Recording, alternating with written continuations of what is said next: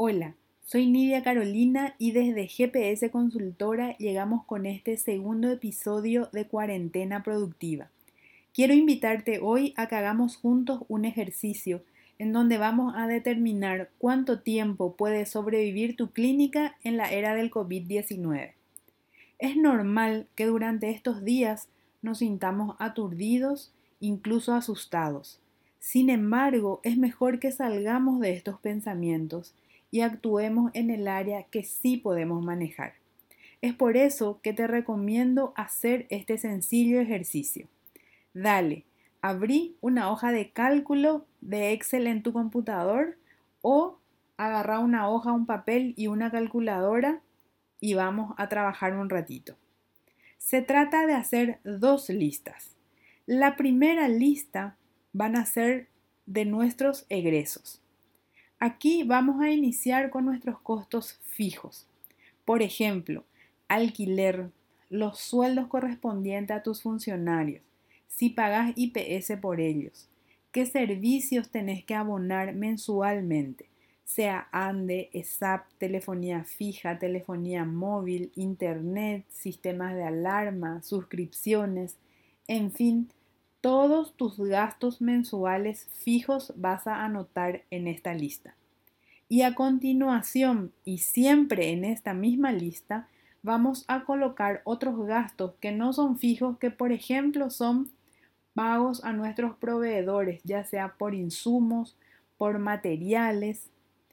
Si hemos comprado un equipo y tenemos algunas cuotas todavía que pagar, y muy importante, a esta lista también vas a agregar las cuotas que tenés que pagar, ya sea a los bancos o financieras o a los entes con quien vos estás trabajando.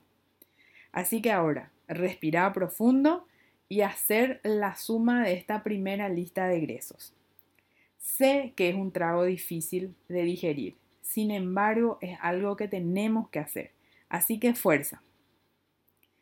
Una vez que tenés sumado eso, déjalo ahí y ahora vamos a hacer nuestra segunda lista de nuestros ingresos y ahorros. En esta lista vas a poner todos los pacientes que tienen algún saldo que pagar en la clínica. Algunos tratamientos que vos ya lo realizaste, pero lo estabas financiando.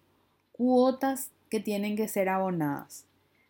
Empezá a pensar y anotar todo lo pendiente que tenés a tu favor para cobrar. Ahora bien, terminaste con los cobros que tenés a tu favor, vas a sumar si tenés ahorros por algún tipo de emergencia como esta, o si tenés ahorro en efectivo, en un CDA, todo lo que tengas pone en esta lista y suma esta segunda lista. Y ahora sencillo, vamos a hacer una resta, una diferencia entre la primera y la segunda lista. Aquí se pueden presentar tres posibles escenarios. El primero, que la diferencia haya sido positiva. Y esto nos va a decir cuánto tiempo podés sobrevivir. Voy a ponerlo en números solamente a modo de ejemplo y para aclarar bien los conceptos.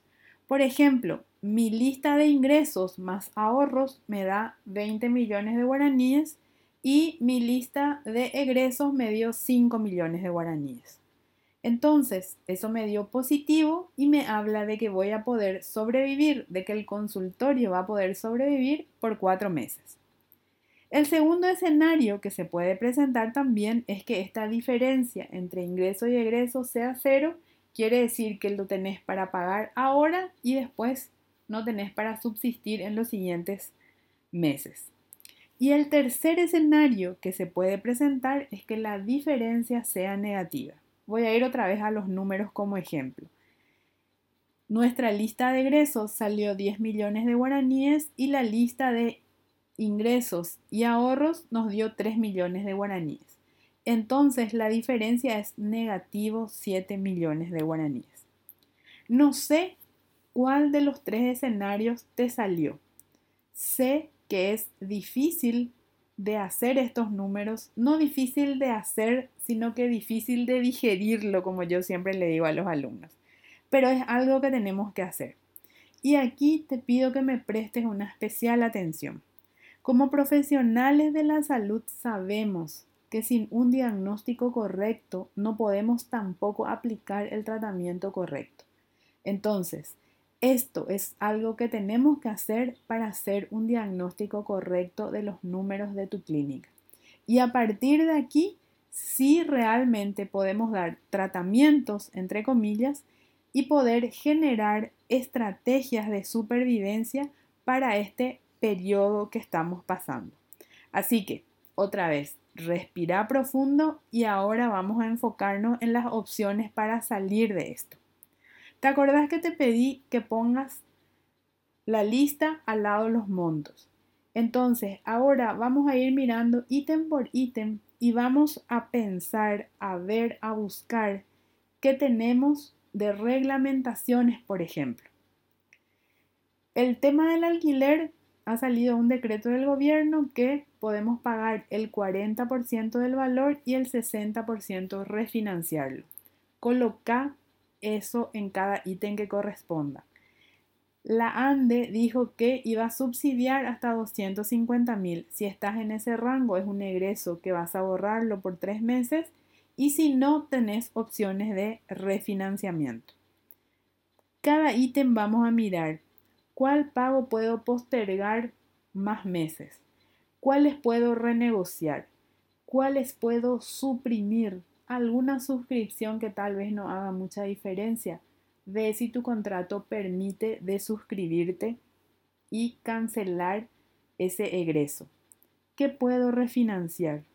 buscar un nuevo orden de pago y empezar a pensar con quién tenés que hablar eso, qué papeles tenés que mirar o qué documento o carta tenés que hacer como pedido. Así que te invito a que hagas este ejercicio con datos exactos. No hagas en forma mental porque lo único que va a hacer es preocuparte y como no lo tenés por escrito, no vamos a poder pensar en estrategias de supervivencia. Como recomendación final te dejo las siguientes ideas. Como te dije, hacerlo bien para hacerlo una sola vez y que te sirva para generar estrategias de supervivencia en tu clínica, no para generarte preocupaciones. Segundo, ya sea que ahorraste o no ahorraste, que esto te sirva de aprendizaje. Si no ahorraste, no te tortures pero sí ponete como objetivo que cuando salgamos de esto vas a tener algún tipo de ahorro. Después de hacer estos números y hacer las sumas y restas, recién ahí empezá a ver si realmente no te queda otra que volver a hacer algún crédito, que no sea esa tu primera opción.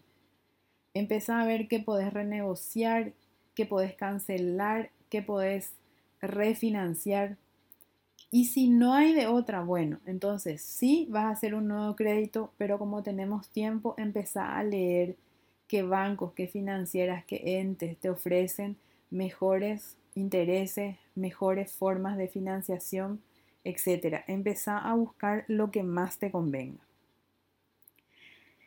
¿Qué otras opciones tengo? ¿Cómo puedo generar otro tipo de ingresos una vez que volvamos a abrir el consultorio? Empezá también Luego de esto, activar tu mente creativa. Independientemente de cómo haya salido este resultado para vos, lo que quiero es que aprendas de ello y no que te tortures. Y con esos números exactos, entonces empezar a ver estrategias de salida de toda esta situación. Te invito a que aproveches estos días para ordenar los números de tu clínica. Si tenés dudas, estamos aquí para ayudarte. Te quiero agradecer muy especialmente por escucharme y si esta mini clase te ha servido, te pido que la compartas con tus colegas de los diferentes grupos. Entonces, de esto podemos salir entre todos. Mucha fuerza y a cuidarse.